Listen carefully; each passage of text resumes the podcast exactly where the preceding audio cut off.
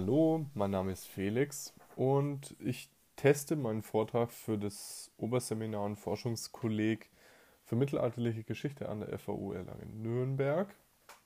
Ähm, ich habe jetzt natürlich wieder bis kurz vor knapp den Vortrag fertig geschrieben und muss jetzt dann noch die Präsentation machen.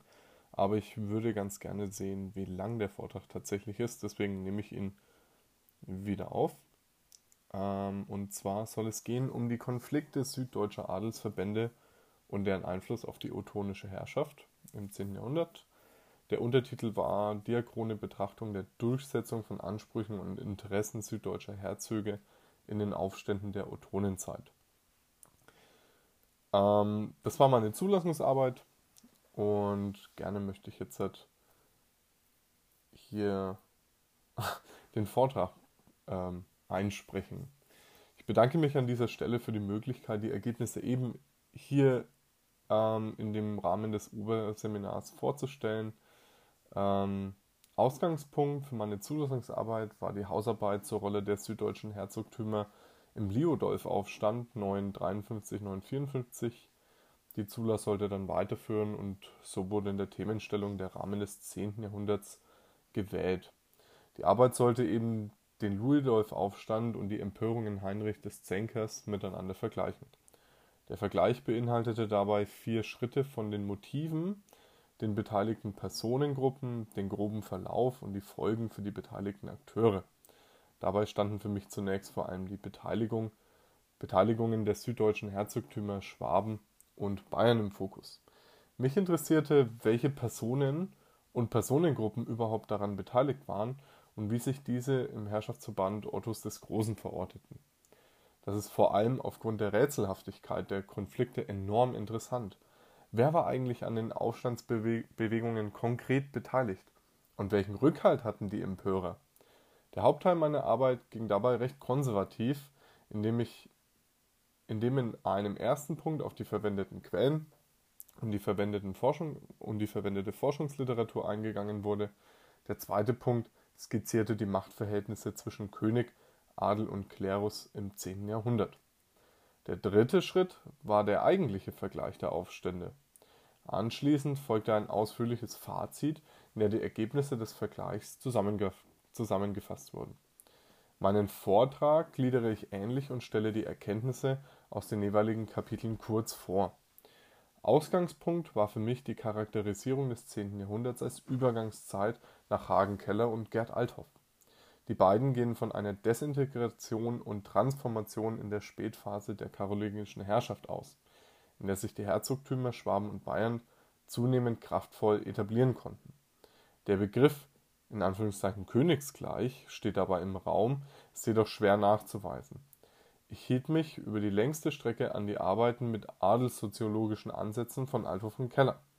Mein Ziel war es, durch die Erforschung der an den Empörungen beteiligten Adelsverbänden Erkenntnisse zur ottonischen Königsherrschaft, den Möglichkeiten des Adels und des Klerus zu gewinnen. Aus, aus diesem Grund hat sie durchaus auch einen prosopografischen Charakter.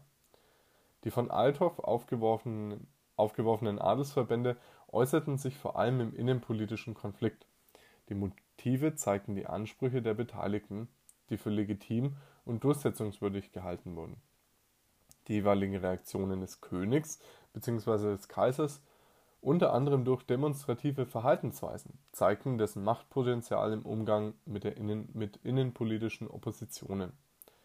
Zusammenfassend kann die Methode meiner Arbeit also als Vergleich der Aufstände Liodolfs und Heinrich des Zänkers mit dem Ziel des Nachweises von Kontinuitäten und Wandelerscheinungen des Adels und der Königsherrschaft aufgefasst werden, wobei Personengruppen hier auch im Fokus standen. Dabei lag der Fokus insgesamt dieser Personengruppen auf der Herrschaft in den südlichen Herzogtümern Schwaben und Bayern. Von Interesse waren dabei zum einen die regionale Konzentration oder Ausdehnung der Aufstände als Indikator für den Einfluss der beteiligten Adelsnetzwerke und zum anderen die öffentliche Reaktionen auf die Konflikte und die viel, vielschichtige öffentliche Demonstration von ähm, diplomatischen Verhandlungen und von Unterwerfungen.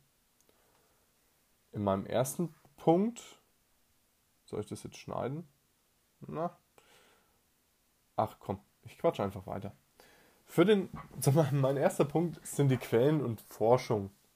Und für den Vergleich äh, wurden zunächst die üblichen Verdächtigen herangezogen. Die Aussagen aus den historiografischen Quellen über Beteiligte wurden dann in nekrologischen Quellen versucht zu identifizieren.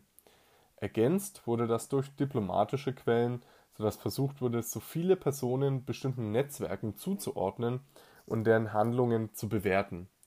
Aufgrund der Bibliotheksschließung im Winter versuchte ich so viel Material wie möglich online zu ergattern, was aber mit dem VPN der Uni auch eigentlich ganz gut gelang. Äh, klar kam man dann nicht an alles, aber mh, hm, ich denke, ich konnte meine Arbeit mit sehr starken Quellen unterfüttern. Als historiografische Quellen wurden Widokins Sachsengeschichte und Adalberts Fortsetzung der Chronik Reginus von Prüm herangezogen.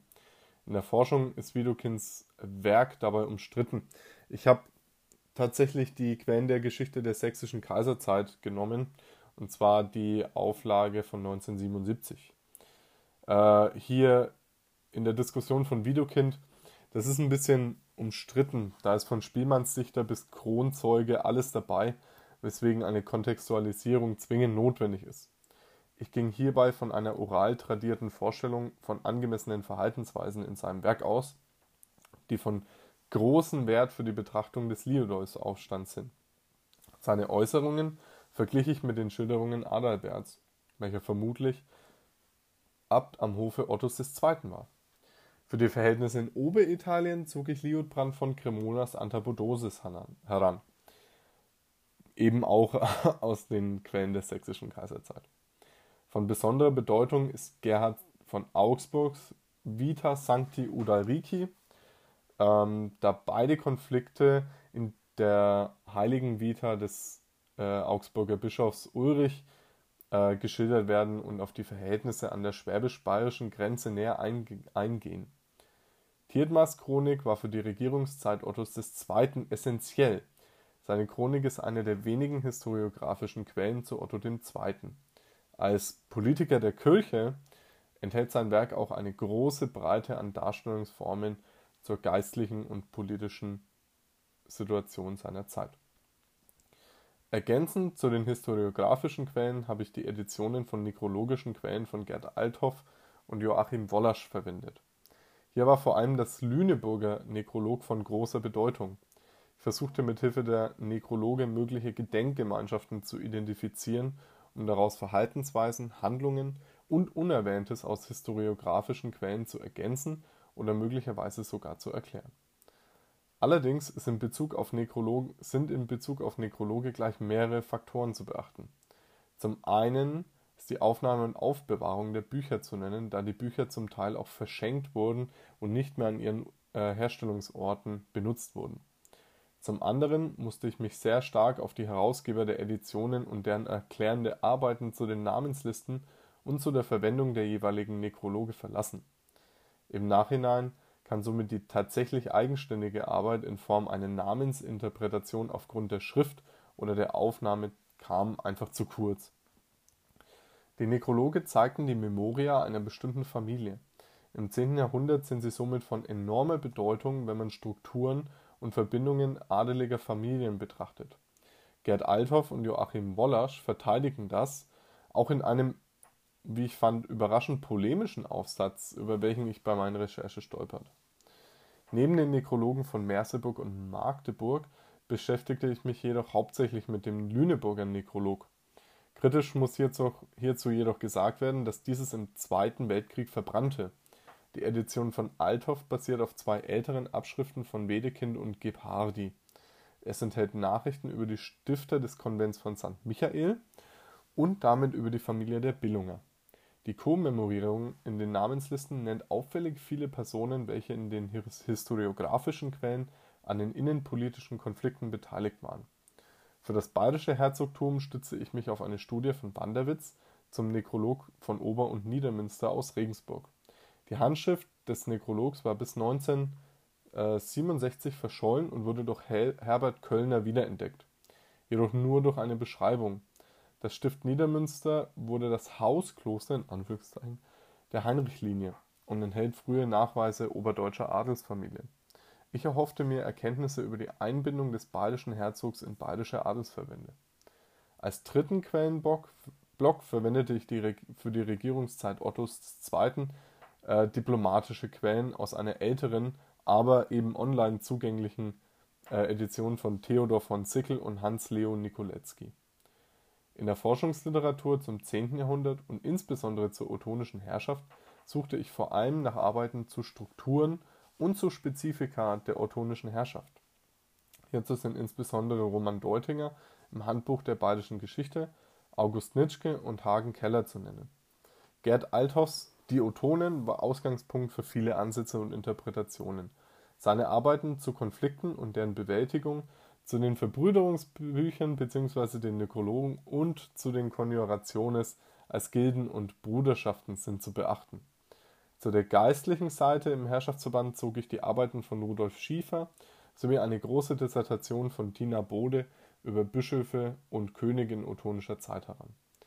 Sie klein, Tina Bode arbeitete kleinteilig Biografien und Verhältnisse von Bischöfen im 10. Jahrhundert und deren Beziehungen zu den ottonischen Herrschern heraus. Für die Diskussion über die Rolle der Herzöge in Bayern zog ich Roman Deutinger und Jürgen Dendorfers Arbeiten für das Handbuch aus dem Handbuch der Bayerischen Geschichte heran. Hier hätte ich ähnliche Arbeiten, Arbeiten für Schwaben gebraucht, konnte aber aus Helmut Maurers Arbeit zum Herzog von Schwaben auch viele Erkenntnisse gewinnen. Insgesamt fällt auf, dass zum Liudolf-Aufstand mehr publiziert wurde und wird als zu den Empörungen Heinrichs des Zänkers was sicher auch an der unterschiedlichen Quellenlage liegt. Die meisten Denkanstöße zog ich aber definitiv aus den Arbeiten von Althoff, Bode und Maurer. Ich versuchte ihre Argumente aufgrund der Quellen nachzuvollziehen oder eventuell anzupassen. Die neueste Arbeit von Gerd Althoff aus dem Jahr 2020, Rules and Rituals of Medieval Power Games, hatte ich allerdings nicht beachtet. Ähm, Im Nachhinein betrachtet war sie aber im Mai 2020 auch nicht über OPAC verfügbar. Aber ich hatte es ja auch nicht auf dem Schirm. ähm, mein erster Punkt äh, im Hauptteil, der nicht Quellen- und Forschungsliteratur analysierte, war eine grobe Skizze der Machtverhältnisse im 10. Jahrhundert. Im ersten Kapitel meiner Arbeit ging ich also klassisch vor und versuchte die Machtverhältnisse in der ottonischen Herrschaft zu skizzieren. In diesem Rahmen kann ich das jedoch kurz halten und mich auf die vier Kernpunkte des Kapitels konzentrieren.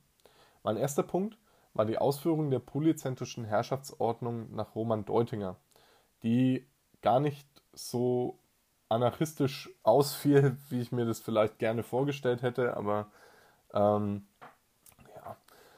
Ausgangspunkt ist das etwas schematische Machtgefüge zwischen König, Adel und Klerus. Adelsverbände konnten durch Fürsprache oder Beratung für eine angemessene Berücksichtigung bei Entscheidungen des Königs hoffen.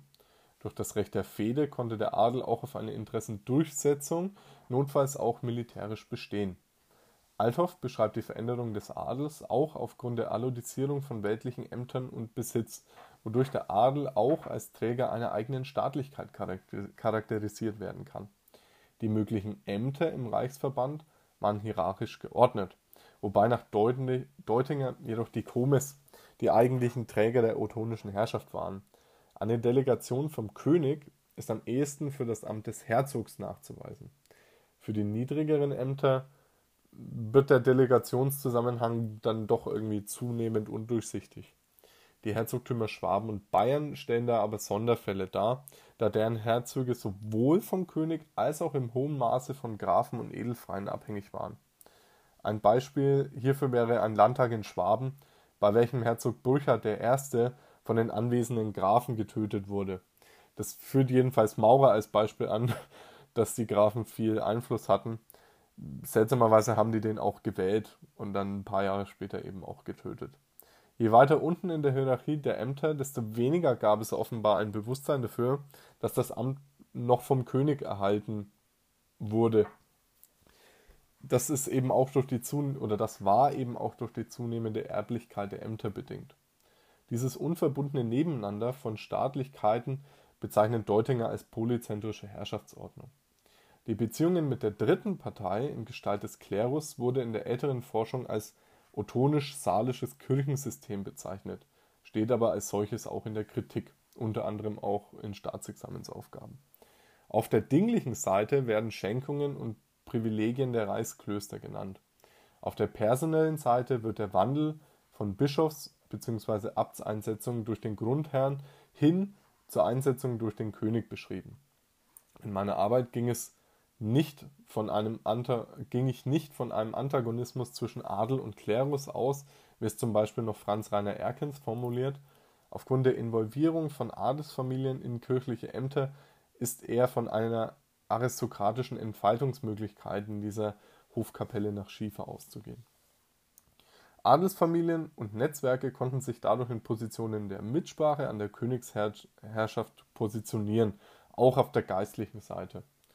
Somit fügt sich der Klerus auch in das unverbundene Nebeneinander von Staatlichkeiten ein, da die geistlichen Würdenträger auch eine kirchliche Gerichtsgewalt und weltliche Kompetenzen hatten. In dem Kräftedreieck herrschte nach Althoff ein Consensum, Consensus omnium über Verhaltensweisen im Frieden und im Konflikt. Dabei schien eine Vorstellung der Gleichrangigkeit der Herzogtümer bestanden zu haben, die den Einfluss der Herzöge auf die Herrschaft zu regeln schien. Auf empfundene Störungen wurde mit militärischen Mitteln reagiert. Von besonderer Bedeutung schien hier die Beratung des Königs gewesen zu sein. Da schriftliche Anweisungen oder Regelungen an den Herrschaftsapparat fehlen, bleibt die Konstellation dieser Beratung aber rätselhaft und man muss sich auf Vermutungen aufgrund von historiografischen und diplomatischen Quellen stützen. So äußerten sich Beratungen vermutlich auf Versammlungen ähm, und diese Versammlungen oder Verhandlungen unterbrechen auch die Kampfhandlungen, zum Beispiel im Liudolf-Aufstand, und es werden Versuche geschildert, den Konflikt beizulegen. Meine Frage war auch, ob hieraus eventuell Wertungen der Aufständischen durch Historiographen, wenn nicht sogar Sympathien durchschienen. Der Ansatz dafür war Ottos, äh, des Otto, Ottos des ersten Verstoß gegen den Consensus Omnium. Trotz dieses Bewusstseins des, Be des Beratungs- und Mitspracherecht darf die ottonische Herrschaft aber nicht als protodemokratisches verfassungsrechtliches System bezeichnet werden. Der beteiligte Personenkreis beschränkte sich so circa auf 200 Personen. Ähm, das ist nach Deutinger. Die unterschiedlichen politischen Akteure rivalisierten dabei in hohem Maße um Einfluss. Eine verfassungsmäßige Regelung der Mitsprache fehlte selbstverständlich. Auffällig ist der besondere Einfluss der südlichen Herzogtümer Schwaben und Bayern, welche sich im 10. Jahrhundert als entscheidende Akteure im Reichsverband etablierten. Dies bringt mich zu meinem nächsten Punkt, in dem ich die besondere Rolle der Herzogtümer kurz skizziere.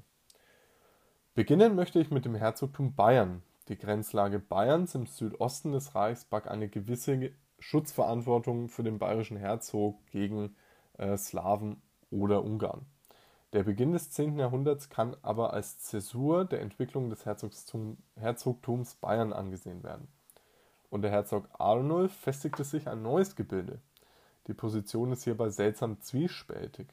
Auf der einen Seite stand das Selbstbewusstsein der Tradition eines karolingischen Regnum mit einer eigenständigen Herrschaft, während auf der anderen Seite das Bewusstsein der Zugehörigkeit zu einem größeren Reichsverband doch gegeben war.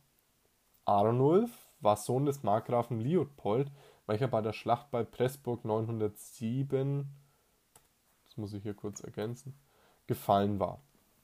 Arnulf selbst herrschte königsgleich in Bayern, wobei sein Griff nach der Königskrone 911 und 917 umstritten ist. Unumstritten sind seine militärischen Aktionen gegen Konrad I. Der sächsische König Heinrich I.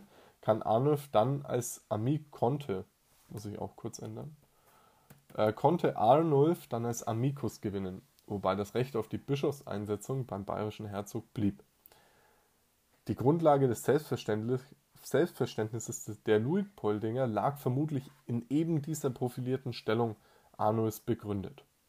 Verstärkt wurde diese Wahrnehmung auch durch die Heirat Arnulfs Mutter Kunigunde mit Konrad I., wodurch die Familien der Liutpoldinger und Konradiner verbunden wurden.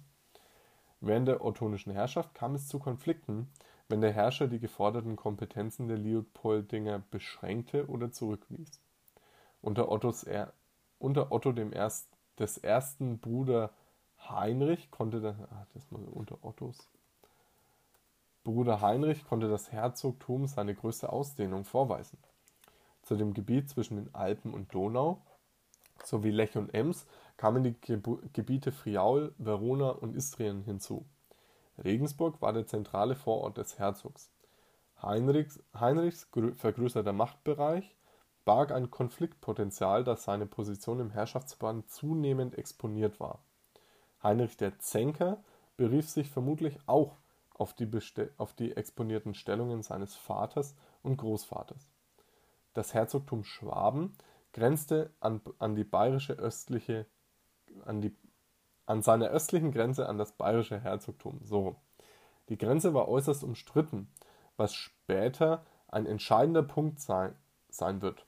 Auch in Schwaben kann der Beginn des 10. Jahrhunderts als Umbruchszeit charakterisiert werden. Es schien eine große Konkurrenz zwischen den Anwärtern auf die Herzogswürde gegeben zu haben.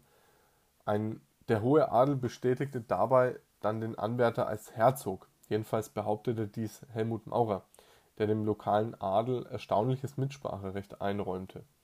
Die, Ermordungs, die Ermordung Burchards I. auf dem Landtag 911 kann hier wieder als Beispiel genannt werden.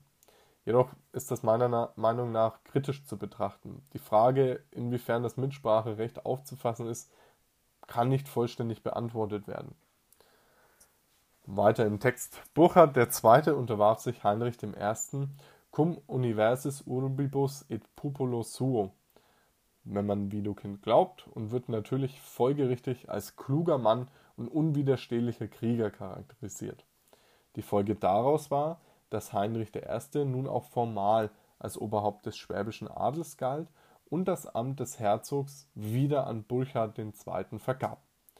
Aufgrund der Übergabe von Universis Urbibus in den Reichsverband stellt sich die Frage, in welchem Maß der Herzog reichsunabhängig über diese weiterhin verfügen konnte.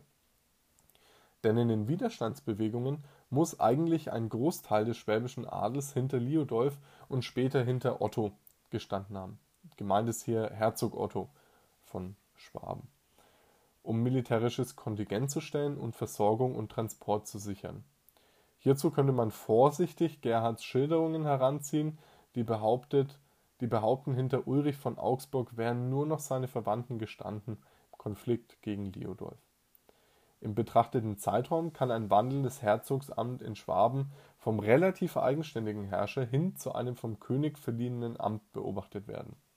Besondere Rechte, wie zum Beispiel die Münzprägung in Zürich, Breisach und Esslingen, bleiben dem Herzog, wenn das Recht auf die Bestimmung von Bischöfen nicht genannt wurde. Im Gegensatz zu Bayern. Heinrich I. ernannte Hermann I. nach Burchards II. Tod zum Herzog von Schwaben. Hermann I. heiratete auch Burchards II. Witwe Regin Lindis. Deren Tochter Ida wurde später auch mit Liudolf verheiratet, was dessen besondere Stellung im Reich legitimierte. Auch das Herzogtum Schwaben war ein fest definiertes Gebiet welches von Lech bis ins Breisgau und vom Riesgau nach Rätien reichte. Beide Herzogtümer gingen aus dem Umbruch von spätkarolingischen Regner hervor. In beiden Herzogtümern konnten sich Adelsfamilien aus dem lokalen Adel exponieren, was an den Beispielen Anus und Burchards II. deutlich wurde. Man könnte aufgrund der historiografischen Berichte interpretieren, dass Arnulfs Position in Bayern gefestigter war als die äh, Burchitz II. in Schwaben. Allerdings fiel eben auch ein Großteil des bayerischen Adels 9-7 bei Pressburg gegen die Ungarn. Arnulf hatte somit vermutlich eine kleinere innerbayerische Opposition zu bewältigen als Burchard II. Insbesondere die Grenze des Lechs kann als Konfliktregion zwischen den beiden politischen Gebilden bezeichnet werden und ist für die Betrachtung der Aufstandsbewegung von besonderer Bedeutung. Mich interessierte der Umgang des Königs (Kaisers) mit den beiden Herzogtümern sowie der Einflussbereich der Herzöge selbst. Diese Faktoren zeigten sich im Konflikt. Die, Herzog, die Herzöge Bayerns und Schwabens um jetzt zu meinem nächsten Punkt zu kommen, waren offenbar auch in Adelsverbände eingebunden. Aufgrund der Memoria konnte ich politische Akteure wie zum Beispiel Liudolf und seinen Sohn Otto von Schwaben in einem bestimmten Adelsverband zuordnen. Diese Adelsverbände konstituierten sich durch persönliche und politische Bindungen und zeigten sich eben in der Praxis eines gemeinsamen Gebetsgedenkens und einer gemeinsamen Erinnerungskultur. Festgehalten wurde dies in Gedenkbüchern, die heute als Nekrologe zum Teil erhalten sind. Durch Interventionen der Herzöge zugunsten von Reichsklöstern, wie zum Beispiel St. Gallen oder Reichenau, wurde sich der Anteil an der Fraternitas gesichert. Das gemeinsame Gedenken und Erinnern hatte gemeinschaftsbildende Funktion. Hierbei hielt ich mich an den Memoria-Aufsatz von Wolfgang Oechsle, ich glaube aus 1968, meine ich. Darauf aufbauen, das muss ich vielleicht streichen. Darauf aufbauen können diese Gebetsgemeinschaften als Gilde ähnlich oder als Bruderschaften charakterisiert werden, wie dies Gerd Alfthoff vorschlägt. Die Verschworenheit und Treueverpflicht Treueverpflichtungen der Gemeinschaften zeigten sich im Konflikt. Vor allem das Lüneburger Nekrolog ist hier auffällig, da neben der Familie der Billunger der Kreis der innenpolitischen Opposition gegen Otto I. sowie Otto II. genannt wird. So wird der enge und erweiterte Kreis der Billunger genannt, sowie die Traditionen des Wichmann-Zweigs als, als sowohl, das muss ich hier ändern, so wird der engere und erweitere Zweig der Billunger genannt, sowohl die Traditionen des Wichmann-Zweigs als auch des Zweigs Hermann Billungs. Zusätzlich lässt sich ein kleinerer Personenkreis nachweisen, zum Beispiel Konrad der Rote, Liudolf von Schwaben, Herzog Heinrich II. von Bayern, genannt Heinrich der Zänker, eventuell Boleslav II. von Böhmen, der Erzbischof Friedrich von Mainz, ähm, Bischof, Erzbischof Brun von Köln und Bischof Heinrich von Augsburg sowie Otto von Schwaben. Alles auffällige Personen, die die historiografischen Quellen im Zusammenhang mit den Aufständen nennen. Insgesamt weist das Nekrolog eine auffällige Distanz zum Königshaus auf. Geht man nun von einem Netzwerk aus, das durch gemeinsames Gebetsgedenken, Treueeid und Schutzverpflichtungen miteinander verbunden war, so lassen sich Rückschlüsse auf die Beteiligungen an den Konflikten ziehen. In beiden zu betrachteten Aufständen kann eine Beteiligung dieses Netzwerks nachgewiesen werden. Stellt sich weiter die Frage, wie weit dieses Netzwerk reichte, da das Nekrolog nur einen elitären Personenkreis identifizieren kann. Auf unterer Ebene bleibt eine Beteiligung von Komis, also von Grafen am Netzwerk, eher spekulativ, wenn diese nicht in Urkunden oder in historiografischen Quellen genannt werden. Für die Herzogtümer Schwaben und Bayern bleibt eine Einbindung des regionalen Adels in dieses Netzwerk aber auch spekulativ. Ein Hinweis aber könnte das Nekrolog aus Niedermünster sein, das die Familien der Adibonen und Vornbacher nennt. Eine Verbindung dieser Familien mit den Leopoldingern ähm, ist demnach durchaus wahrscheinlich, jedoch nur vermutbar. Zusammenfassend können diese Gebetsgemeinschaften überregional nachgewiesen werden aufgrund der Beteiligung von höheren Adeligen. Für die unteren Adelsschichten muss eine Teilnahme ohne historiografische Erwähnung aber spekulativ bleiben. Mein letzter Punkt sind die Gebetshaltungen, ähm, die eben zu den gesellschaftlichen Prozessen gehören, die das politische Miteinander konstituierten. Ähm, dazu gehörten eben Rituale, Zeremonien und Zusammenkünfte, die alle als Kommunikationsakte charakterisiert werden kann können. Die Gruppenbindungen bestimmten die innenpolitische Konflikte, welche nach klaren Regeln abliefen. Natürlich nicht schriftlich fixiert, sondern eben wieder dieser allgemeine Konsens. Innerhalb der Fehde gehörten diplomatische Verhandlungen zu den Prozessen der Konfliktlösung. In den historiografischen Quellen werden diese, werden diese vor allem zum Liudolf-Aufstand aufgeführt und in verschiedenen Eskal Eskalationsstufen gezeigt. Zeremonien und Rituale stellten Handlungen und Entscheidungen dann öffentlich dar. Von Bedeutung hierbei sind die Definitionen von Karl Leiser, der dem Ritual hierbei einen umwandelnden Charakter zuspricht, wenn die Zeremonie eine Weltanschauung oder einen sozialen Stand, Interessen oder Rang anzeigte. Eine vorherige Absprache war hierbei unbedingt vonnöten. Als Beispiel kann eben Liodors Versammlung in Saalfeld genannt werden, wobei schon der Versammlungsort als verdächtig wahrgenommen wurde, da sich dort schon einmal eine Verschwörung gegen den König versammelte, interessanterweise von dessen Bruder Heinrich. Symbolisch aufgeladen wurde die Versammlung durch ein gewisses Mahl als Convivum. Der innenpolitische Konflikt erschien hierbei selbst als Ritual auf verschiedenen Eskalationsstufen.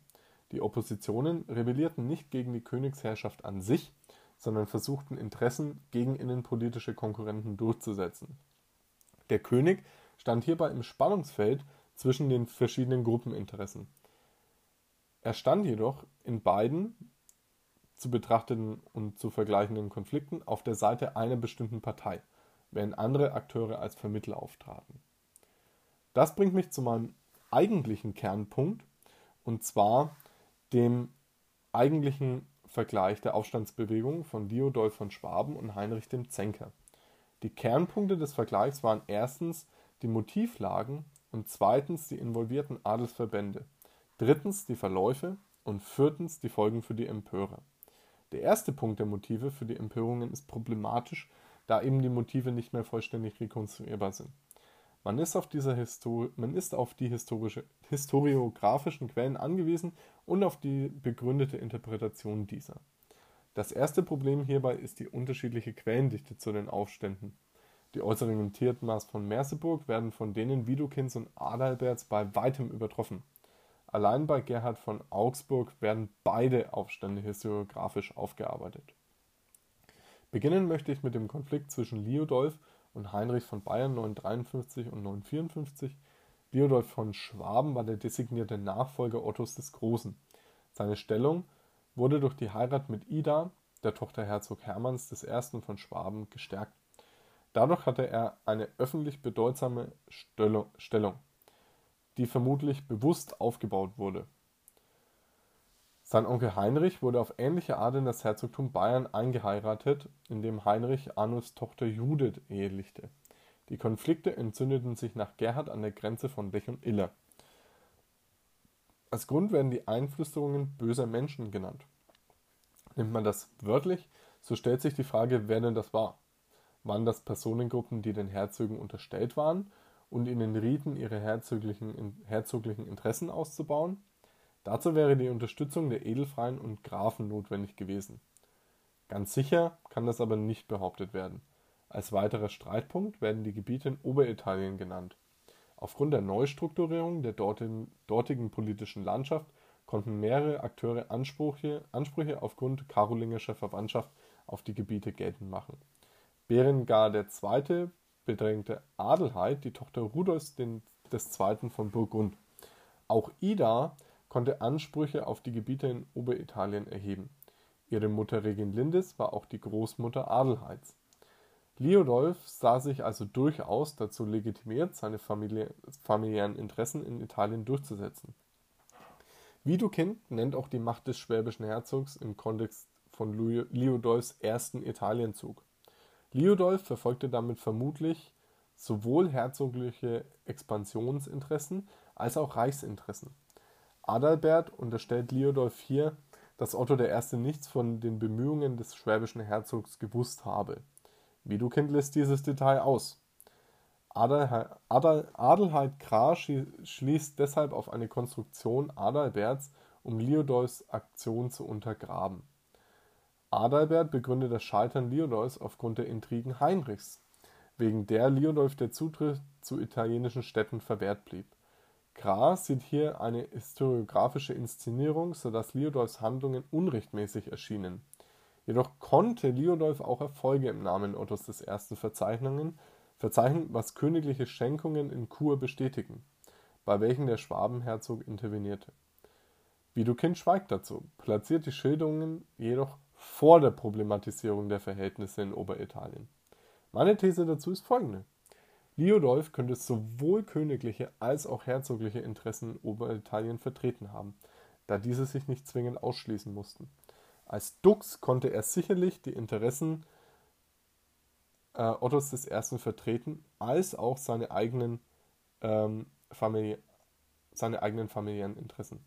Vermutlich erreichte er jedoch nicht die gewünschten Erfolge, weswegen Otto eher seinem Bruder Heinrich vertraute. Nach Adalbert war Heinrichs Neid auf Liudolf Grund für dessen Intrigen. Seine eigene Stellung war nach seinem Scheitern in Lothringen eher kritisch. Auch er konnte aufgrund der Herkunft seiner Frau Judith Ansprüche auf Friaul erheben. Seine aggressiven Expansionsbestrebungen führten dazu, dass ihm 952 in Augsburg die Gebiete Friaul und Verona zugestanden wurden. Die enorme Gebietserweiterung drängte den Einfluss des Schwabenherzogs zurück und veränderte die Konstellation im Herrschaftsverband. Otto selbst heiratete Adelheid 952 in Pavia, wobei Heinrich als Organisator auftrat und Adelheid zum Altar führte. Diese Zeremonie zeigte die besondere Stellung Heinrichs. Liudolf war, wenn er überhaupt anwesend war, nur untergeordnet. Dies wurde als Störung des Konsensus, Consensus Omnium aufgefasst, da Heinrichs Rolle im Herrschaftsverband als unverhältnismäßig angesehen wurde. Als Reaktion darauf versuchte man diese Position zurückzudrängen. Die Konflikte Heinrichs des Zänkers mit Herzog Otto von Schwaben und Otto II. sind nicht isoliert zu betrachten, weshalb für eine Betrachtung des Aufstands der drei Heinriche auch eine Betrachtung der vorhergehenden Konflikte notwendig ist. Die Leopoldinger konnten in den letzten Regierungsjahren Ottos I. ihren Einfluss ausbauen. Heinrichs Tochter heiratete den Schwabenherzog Burchard III. Dieser intrigierte 973 bei der Nachfolge Bischofs Ulrichs von Augsburg, um den Leopoldinger Heinrich in das Bischofsamt Bischofsamt einzusetzen. So. Äh, Gerhard schilderte dies und betont jedoch die entscheidende Rolle der Augsburger Domkleriker. Schon für Ulrich hatte Herzog Burchard II. interveniert. Die reichsunabhängige Entscheidung schien jedoch nicht mehr als zeitgemäß wahrgenommen worden zu sein, da bei Gerhard eine offensichtliche Verstimmung Ottos II. deutlich wird. Das zeigte sich in der Bedenkzeit, die der Kaiser benötigte, bevor er die Entscheidung öffentlich verkündigte. Am St. Mauritius-Tag gab er die Bischofswahl bekannt und machte sich somit zu seiner Entscheidung. Noch im Jahr 973 wird Otto, der Sohn Liudolfs, nach dem Tod Burchards III. zum Herzog von Schwaben. Die Gründe für die Erhebung Heinrichs des Zänkers äh, 974 sind schleierhaft, da sich auch Thietmar bedeckt hält. Aufgrund von Heira Heinrichs Heirat mit Gisela von Hochburgund und schon vorhandenen männlichen Nachkommen dürfte er seine Position im Herrschaftsverband stärker gesehen haben als die Ottos von Schwaben, zumal Otto II. Und Theophanu noch kinderlos waren. 974 wurde Heinrich der Zänker von den Herzögen von Polen und Böhmen unterstützt. Die Heinrich-Linie, die 953-954 noch auf der Seite des Königs stand, fand sich nun in der Opposition wieder. Nach der Androhung der Exkommunikation wurde Heinrich bis 976 in Ingelheim gefangen gehalten. Thietmar erwähnt keine Kampfhandlungen, jedoch eine Flucht Heinrichs nach Böhmen. Otto II. scheiterte mit dem Feldzug nach Böhmen und Otto wurde Herzog von Schwaben und Bayern. Die Jahrbücher von Altarch unterstellten Heinrich den Griff nach der Königskrone. Vielleicht ist jedoch die profilierte Königsherrschaft Ottos II. und eine weitere Verletzung des Konsens wahrscheinlicher. Die Androhung der Exkommunikation und die Verhaftung war bis dato unüblich in der ottonischen Herrschaft gewesen. Heinrich fand auch Zuspruch im sächsischen Adel. Eine weitere Möglichkeit könnte eine Opposition gegen die Herrschaft Ottos von Schwaben gewesen sein, die die Position der Leopoldinger geschwächt hatte. Insbesondere 976, als Otto Herzog von Bayern und Schwaben wurde. Das war ein Novum. 977 könnte somit eine Rückgewinnung des bayerischen Herzogtums als Heinrichs Motiv gegolten haben. Die Parallele zwischen allen Motiven wäre das Bestehen auf eine angemessene Stellung im Reichsverband. In beiden Fällen scheint eine Zurückdrängung des Einflusses eines einzelnen Herzogs im Reichsverband ein Motiv gewesen zu sein. Ein weiterer gemeinsamer Faktor könnte außerdem die Grenze zwischen Bayern und Schwaben am Lech gewesen sein, da Gerhard gleich zweimal darauf eingeht.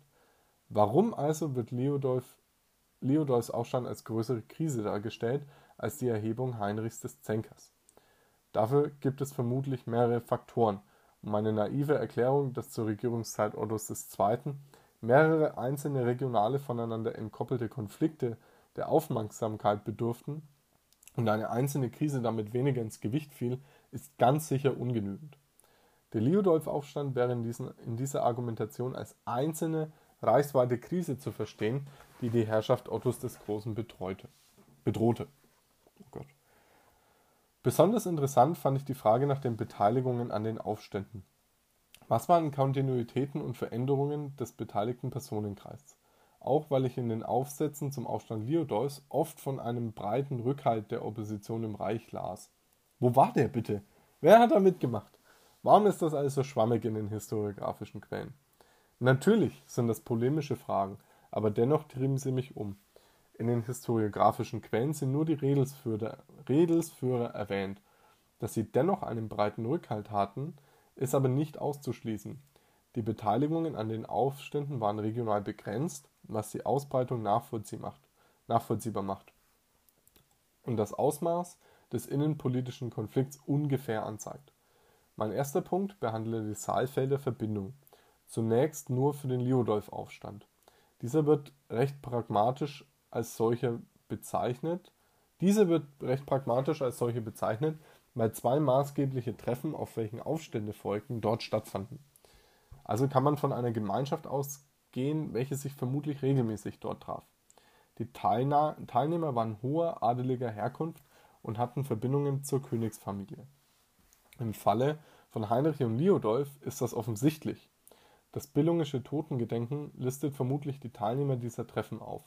Jedenfalls ist dies wahrscheinlich, da die Oppositionellen dort aufgeführt werden. Bei Adalbert hieß, hieß es, dass Liodolf eine Versammlung in Saalfeld mit den Regni Majores abhielt, nachdem er aus Italien abgereist war. Namentlich ist hier nur Erzbischof Friedrich von Mainz genannt. Wer die übrigen Majores sind, wird nicht näher ausgeführt. Die Anwesenheit der großen fehlt bei Widukind ganz. Hier kündigt nur der Ort Unhalt an. Zuvor gab Heinrich dort ein Fest mit der Begierde, selbst König zu werden. Widukind, ähm, Buch 2, 15 ist es meine, meines Wissens nach. Eventuell ist dies bei Widukind als Andeutung auf einen ähnlichen Personenkreis des sächsischen Adels zu deuten. Dieses Konvivum sorgte aber offensichtlich für Misstrauen. Es könnte sein, dass man sich über den Charakter der Gemeinschaft der sich dort Treffenden bewusst war. 939 geschah das Treffen auf Initiative Heinrichs und 952 vermutlich auf Initiative Liodolfs. Im Lüneburger Nekrolog konstituierte sich vermutlich eine Gemeinschaft durch Gedenkhandlungen. Diese elitäre Verbindung des sächsischen Adels wies darüber hinaus Verbindungen außerhalb von sächsischen Familien auf, wobei Konrad der Rote und Bischof Heinrich von Augsburg nur zwei Beispiele sind. Es ist durchaus möglich, dass die Teilnehmer dieser Verbindung die Regni Majores sind, die bei Adalbert genannt werden. Sie könnten sich gegen Heinrich gewendet haben, da dieser die Treue der Gemeinschaft verletzte, indem er Beteiligte der Verbindung der Bestrafung Ottos des Großen preisgab. Des Weiteren schmälerte seine aggressive Politik der Machterweiterung den Einfluss der weiteren Mitglieder. Die Zugehörigkeit verpflichtete jedoch offenbar zur politischen Unterstützung und militärischen Beistand. Diese Thesen sind nicht direkt nachweisbar, sondern basieren auf einer Korrelation der Einträge, von, also in Nekrologen, und Handlungsstrategien und Darstellungen aus der Historiographie.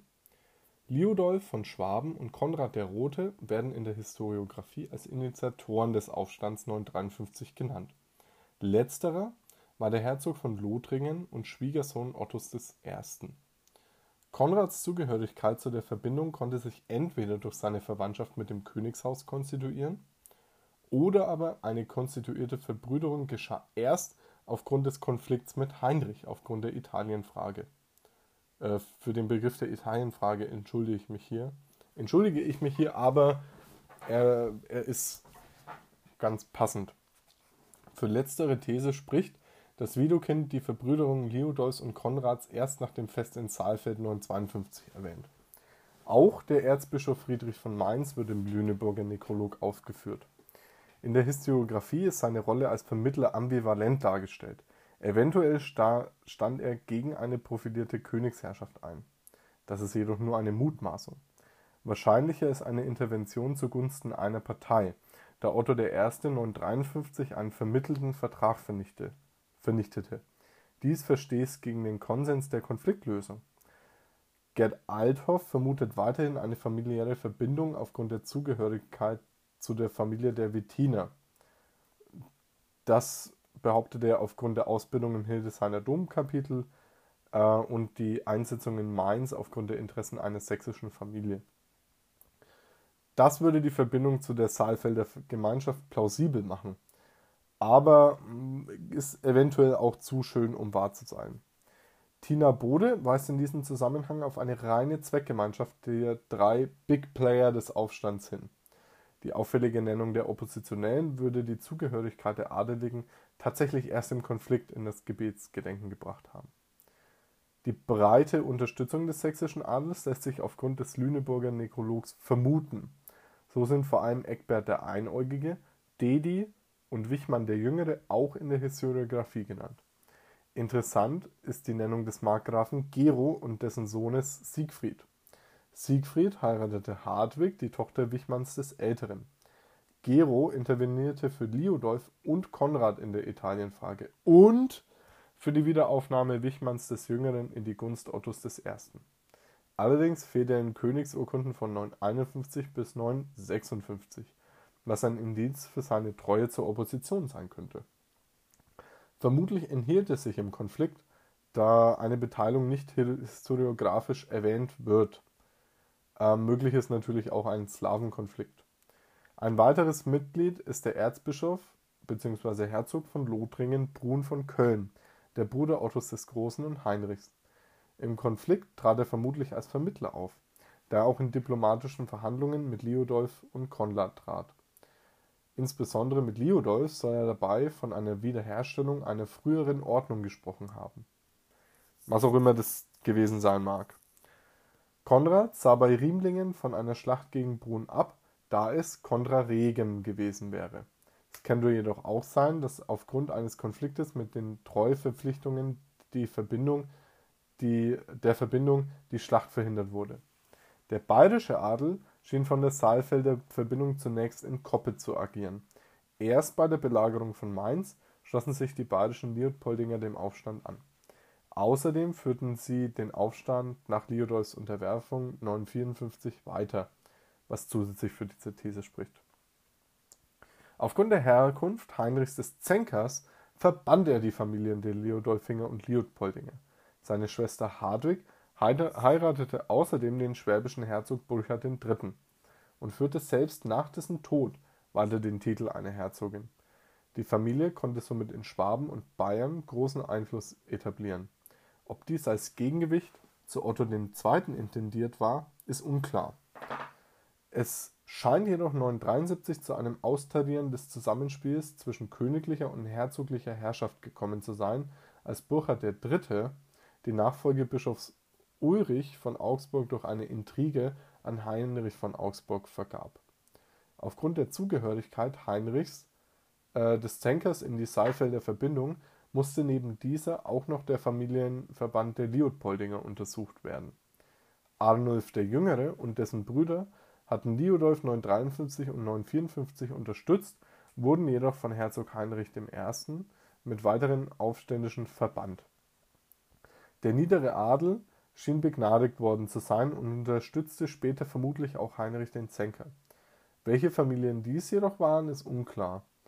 Es könnten die im Nekrolog von Niedermünster erwähnten Aribonen und Vornbacher gewesen sein. Ein ähnlich ausführliches Nekrolog wie jenes aus Lüneburg fehlt.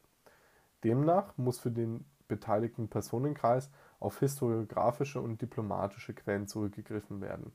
In den Register Imperii zu Otto II. Findet sich die Urkunde 615a, welche eine Reichsversammlung vom 16. Juni 973 festhielt. Hier erschien Herzog Heinrich II. mit Herzogin Judith, Herzogin Hartwig mit ihrem Mann Burchard III. von Schwaben, die Erzbischöfe Theuderich von Trier, Adalbert von Magdeburg, Friedrich von Salzburg sowie die Bischöfe Dietrich von Metz, Wolfgang von Regensburg, Abraham von Freising und Pilgrim von Passau. Der Graf Richwin von Dillingen vertrat Ulrich von Augsburg. Dieser beeindruckende Anhang wurde auch von Adelheid reich beschenkt, was die guten Beziehungen Adelheids zur Nebenlinie vermutlich noch einmal unterstrich. Bei Thietmar gibt es keine vollständige Nennung aller Beteiligten. Jedenfalls fehlt eine Bestätigung der Beteiligung einer Person aus dem oben genannten Personenkreis. In der Urkunde 677b werden als Beteiligte der Herzog Boleslaw von Böhmen, Mieszko von Polen, Markgraf Burchard, Berthold von Regensburg genannt. Im Aufstand der drei Heinriche standen Heinrich dem Hen Zenker, nicht Heinrich dem Henker, noch Heinrich, Herzog Heinrich von Kärnten und Bischof Heinrich von Augsburg bei. Herzog Boleslaw lässt sich eventuell auch im Lüneburger Nekrolog nachweisen, wobei die Lesart unsicher ist und das fehlende Original eine weitere Untersuchung verhindert.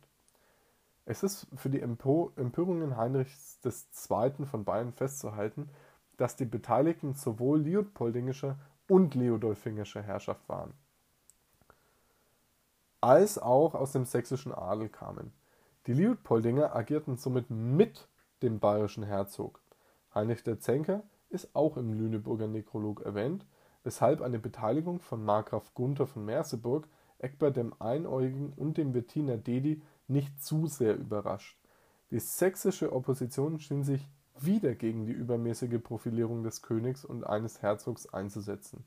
So richtete sich die Opposition 976 gegen Herzog Otto von Schwaben, der zusätzlich das Herzogtum Bayern bekommen hatte. Bischof Heinrich von Augsburg trat jedoch nicht als Vermittler auf, sondern war aktiv beteiligt. Gerhard führt das auf die Schikane Heinrichs durch eben Otto von Schwaben zurück. Vor dem Aufstand hatte er jedoch keine Verbindung zur billungischen Gebetsgemeinschaft. Für Heinrich von Kärnten ist die Situation durchaus noch rätselhafter, da er eigentlich mit dem Herzogtum Kärnten betraut worden war. Für den Vergleich der Aufstände muss wieder auf die unterschiedliche Quellenlage hingewiesen werden. Es werden für Heinrich den Zenker keine Verhandlungen erwähnt, ein Vergleich hätte mehr Aussagen über eine veränderte Königsherrschaft ermöglicht. Die militärischen Auseinandersetzungen fanden in Form von Belagerungen statt, es schien zu keiner offenen Feldschlacht gekommen zu sein. Die belagerten Burgen und Städte waren innenpolitische Schlüsselstellen. Beide Konfliktparteien teilten die gleiche Auffassung von Kriegsführung. Im Aufstand Leodois fand die erste militärische Konfrontation 953 in Form der Belagerung von Mainz statt 953 wurde Otto I. die Verschwörung bekannt, und die Parteien trafen sich in Mainz für eine diplomatische Lösung. Im Vorfeld wurden in Franken, Sachsen und Bayern Burgen von den Oppositionellen besetzt. Die Lösung wurde in Form eines Paktum mit Friedrich von Mainz als Vermittler ausgehandelt. Otto I.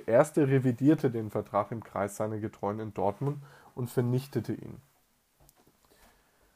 Weshalb der genaue Inhalt unklar bleiben muss. Ob darin eine Rückkehr zur Herrschaftspraxis Heinrichs I. fixiert wurde, ist fraglich. Hm, durchaus interessant, aber fraglich. Zumindest könnte aber eine Zurückdrängung Heinrichs, Heinrichs von Bayern enthalten gewesen sein. Eine Schmälerung der Königsherrschaft Herrschaft ist jedoch deshalb nicht abwegig, da Widukind von einer Wiederherstellung königlicher Ehre in Dortmund am Osterfest 951 spricht. Der Vertragsbruch führte jedoch zu militärischen Auseinandersetzungen in Lothringen und Franken und eben zu der Belagerung von Mainz. Die 60-tägige Belagerung brachte keinen Sieger hervor. Für die Pattsituation dürfte das militärische Potenzial des Schwabenherzogs, die betonte Stärke von Konrads Truppen und die Befestigung der Stadt Mainz selbst Gründe gewesen zu sein. Die Friedensverhandlungen scheiterten, da Liudolf und Konrad durch Achtung, gegenseitige Schwüre äh, an der Herausgabe der Verbündeten gehindert wurden. Aufgrund des Scheiterns kam es zu einer Krise im königlichen Lager, und das Heer forderte aufgrund von Erschöpfung die Herausgabe. Die Bayern wandten sich dann von Heinrich ab und wechselten in das Lager der Opposition. Die Belagerung von Mainz 953 kann somit als Krise der Königsherrschaft Ottos I. angesehen werden. Eine ähnliche Krise Achtung, jetzt wird es äh, polemisch, schien es für Otto II. bei dem Scheitern des ersten Heereszuges nach Böhmen gegeben zu haben. 976 verfolgte Otto II. Heinrich den Zänker nach Böhmen. Er scheiterte jedoch bei Pilsen und erlitt eine Niederlage aufgrund eines böhmischen Hinterhalts. Daraufhin musste sich der Kaiser nach Cham zurückziehen. Hierzu sind jedoch viel weniger Details erhalten, weswegen die Betrachtung als ähnlich große Krise vermutlich etwas naiv ist. Auch Otto II. scheiterte mit einem Heereszug, jedoch ging dieser nach der Pattsituation nach Bayern, um Liudolf zu verfolgen. Ottos Heer muss schlicht zu klein gewesen sein. Liudolf vergab währenddessen den bayerischen Besitz seines Onkels neu und konnte sich 953 bei einer Belagerung in der Regensburg behaupten, woraufhin Otto ähm, nach Sachsen zurückkehren musste. Liudolf und Arnulf konnten den Einfluss in Bayern und Schwaben ausbauen. Bischof Ulrich von Augsburg blieb königstreu und geriet deshalb mit ihnen in Konflikt. Der Bischof blieb jedoch bei der Burg Mantahinka siegreich. Äh, heute ist es ein Karnevalsverein, aber das streiche ich im Oberseminar, das erwähne ich nicht. Sein Nachfolger Bischof Heinrich von Augsburg unterstützte Heinrich den Zänker und nahm Neuburg an der Donau und weitere Burgen ein. Deshalb konnte Otto von Schwaben Otto II. nicht auf dessen Feldzug nach Böhmen begleiten. Im Liudolf-Aufstand war die Rolle der Ungarn entscheidend. Der Vorwurf der Gastung kostete die Aufständischen den Rückhalt im Reichsverband.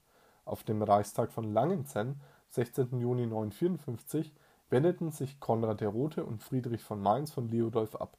Bei einer letzten Belagerung von Regensburg verlor Liudolf und unterwarf sich kurz darauf seinem Vater. Der sächsische Adel distanzierte sich von Liudolf und kämpfte unabhängig weiter. Ob die Leopoldinger Kontakt mit den Ungarn aufgenommen hatten, ist umstritten, aber möglich. Regensburg brannte fast vollständig ab. Ähnlich erging es der Stadt Passau 977, als Otto II. die Stadt von Heinrich dem Zänker zurückeroberte.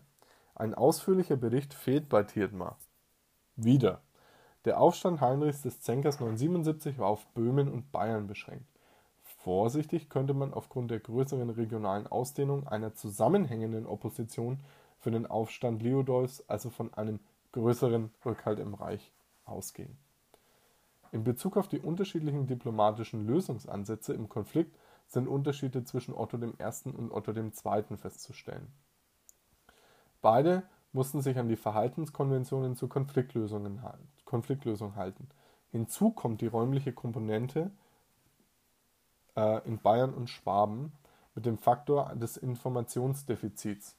Die Adelsverbände boten Rückhalt bei Verhandlungen und den Auseinandersetzungen. Otto I. setzte sich über diese Verhaltensregeln hinweg.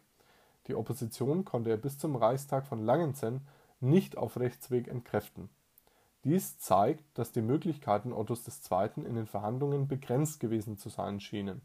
Er konnte weder die Herausgabe der Empörer erzwingen, noch eine Heerfolge aufrechterhalten. Otto II. war deutlich weniger diplomatisch, indem er Heinrich II. 974 verurteilen und gefangen nehmen ließ. 976 ließ er ihn mit dem Kirchenband belegen. Dieser schloss eine Unterwerfung und die Möglichkeit zur Restitution im Reichsverband aus einer der Gründe für diese drastische Maßnahme äh, könnte die konfliktreiche Anfangszeit Ottos II. sein. Auch die Einsetzung Herzog Ottos in Schwaben 973 zeigt die Tendenz zu einer stärkeren Königsherrschaft. Die sich zunehmend profilierende Königsherrschaft zeigte sich auch in den Folgen für die Empörer. Unter Otto I. konnten die Empörer durchaus auf eine Restitution hoffen. Konrad der Rote verlor zwar sein Herzogtum, konnte aber sein Erb, seine Erbgüter und sein Leben behalten. Er, begeb, er begnügte sich mit Frieden und Leben. Seine Ehre hatte er behalten. Bei Widukind sticht er in der Lechfeldschlacht schon wieder heraus und wird als hervorragender Krieger genannt. Interessanterweise wieder als Dux Rados. Radus, sorry. Bei Adalbert ist die Verehrung nicht so groß. Verehrung hier in Anführungszeichen. Und Konrad wird ohne Titel genannt. Scheinbar konnte er sich erneut für ein Herzogsamt qualifizieren, fiel aber während der Schlacht. Liudolf unterwarf sich seinem Vater und gab alle seine Würden ab, doch dieses Ritual wandelte, durch dieses Ritual wandelte sich seine Schuld in eine Treueverpflichtung. Bei der Lechfeldschlacht fehlte Liudolf vermutlich. Jedenfalls ist es still im Vergleich zu Konrad. Erst dann berichten Adalbert und Widukind von seinen Aktivitäten in Italien. 956 siegte er über Berengar. Wahrscheinlich waren nun seine ursprünglichen Italienpläne verwirklicht, aber auch er starb, bevor, bevor er sich vollständig restituieren konnte. Wichmann der Jüngere und Eckbert führten den Aufstand in Sachsen fort. Der Markgraf Gero intervenierte für beide für eine Wiederaufnahme in die Gunst Ottos I. Dieser konnte sich in der Herrschertugend der Clementia beweisen und durch Gnade eine Wiederaufnahme bewirken. Diese Möglichkeit war gegeben. Die Mitglieder der Saalfelder Verbindung intervenierten für diese Wiederaufnahme, sodass die Oppositionellen auch wieder aufgenommen wurden. Der König selbst positionierte sich hierbei über den Herzögen, Herzögen als oberster Richter. Dies unterschied die Haltung Ottos I. von seinem Vater, von der seines Vaters. Otto II. ging noch einen Schritt weiter. Ohne vorherigen militärischen Konflikt verurteilte er den Herzog Heinrich II. von Bayern 974 zu einer Haft in Ingelheim. Als dieser 976 entkam oder entkommen wurde, mit Augenzwinkern, ließ der Kaiser ihn und seine vor, Verbündeten vor Regensburg mit dem Kirchenband belegen. Dies bedeutete den Ausschluss aus der Gesellschaft, wodurch der Bayernherzog de facto aus dem Reichsverband gedrängt wurde. Der Aufstand 977 als Versuch der Rückgewinnung Bayerns zeigte, dass eine solche Sanktion keine dauerhafte Lösung versprach. Otto II. könnte auch, aufgrund, auf, Otto II. könnte auch auf eine Schwächung der Eigenständigkeit der süddeutschen Herzogtümer abgezielt haben, indem er die Ämter vom lokalen Adel abtrennte und die ungewöhnliche Personalie Ottos von Schwaben zusätzlich zum bayerischen Herzog ernannte. Damit hatte Otto von Schwaben äh, und Bayern eine enorm exponierte Stellung im Herrschaftsverband. Die beiden Ottos waren am Hofe Ottos I. aufgewachsen und hatten vermutlich eine besonders enge Verbindung. Ich meine, das irgendwo gelesen zu haben, ich meine, das irgendwo gelesen zu haben, hatte es im Schreibprozess allerdings nicht mehr gefunden, weswegen ich das in der Arbeit ausließ.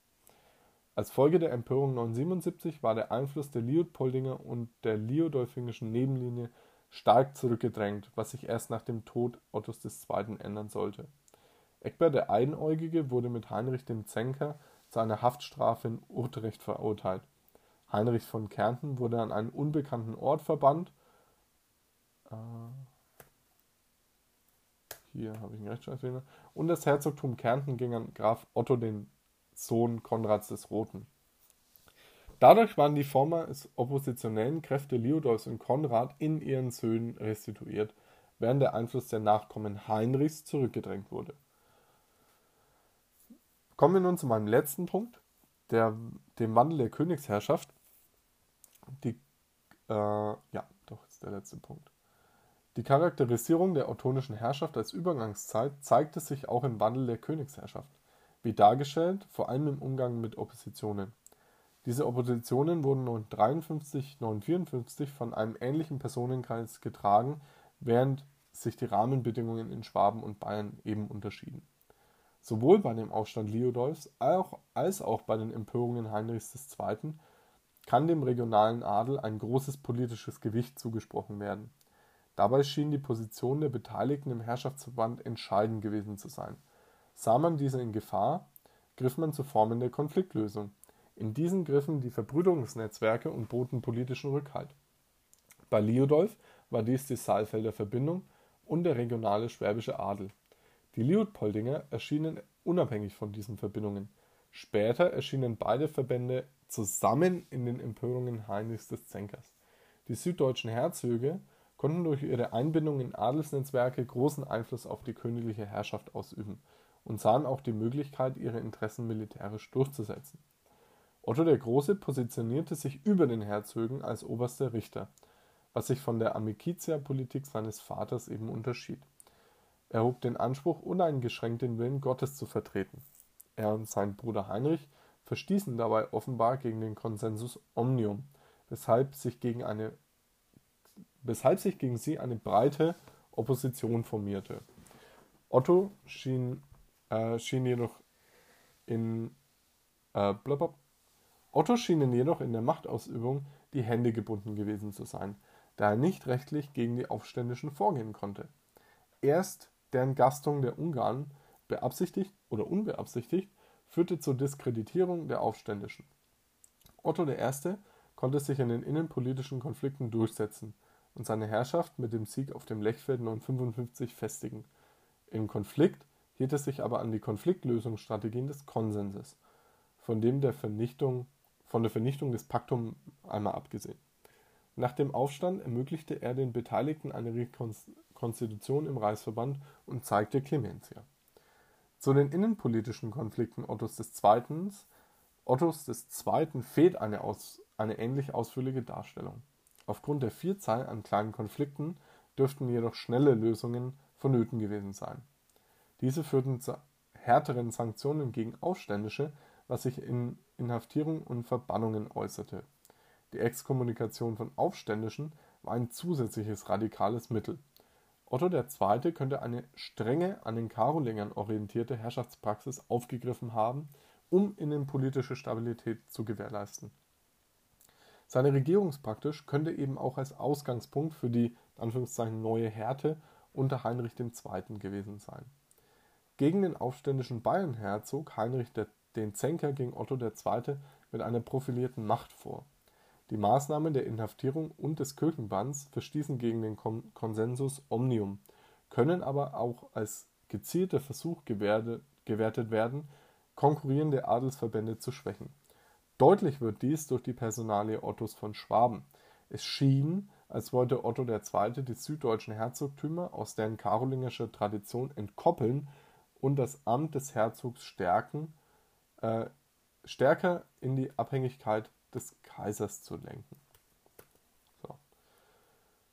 Abschließend ist noch zu sagen, dass die Empörungen einen selbstbewussten Adel zeigten, der für die Interessen zum militärischen Konflikt griff.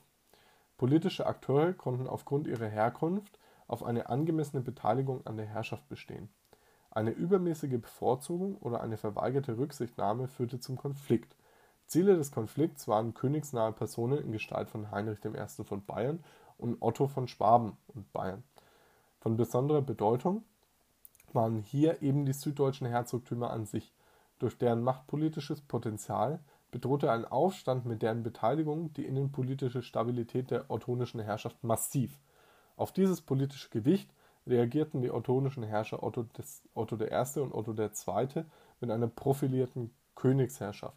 Versuche, die Herrschaft wieder in Karol karolingische Bahnen zu lenken, führten zumeist jedoch zu Empörungen. Die Adelsverbände bestanden auf ihre Möglichkeit der Beratung auf Land-, Hof- und Gerichtstagen. Etwas provokant gesagt ist eine Einzigartigkeit der Saalfelder Verbindung mit Beteiligung aus Schwaben und Bayern, aber sicher falsch. So ist sicher nach einer Einbindung der Königsfamilie zu fragen, die eventuell mit, dem, mit einer Beteiligung im Dortmunder Totenbund beantwortet werden könnte. Hinweise dafür könnte das Osterfest 953 in Dortmund im Kreis der Vertrauten gewesen sein oder sein. Die Aufstände, die Aufstände zeigten jedoch eine gewisse Kontinuität in den Verhaltensweisen dieser Verbände. So ist festzuhalten, dass das politische Selbstbewusstsein des Adels stieg und sich in den Wandel von einer schwer fassbaren Größe zu einer regionalen, zu einem regionalen gebundenen Adelsgeschlecht einfügt. Vielen Dank. Okay, das ist jetzt ganz schön lang. Das sind jetzt äh, eine Stunde irgendwas. Eine Stunde zehn. Ähm, das heißt, ich muss circa eine halbe Stunde kürzen.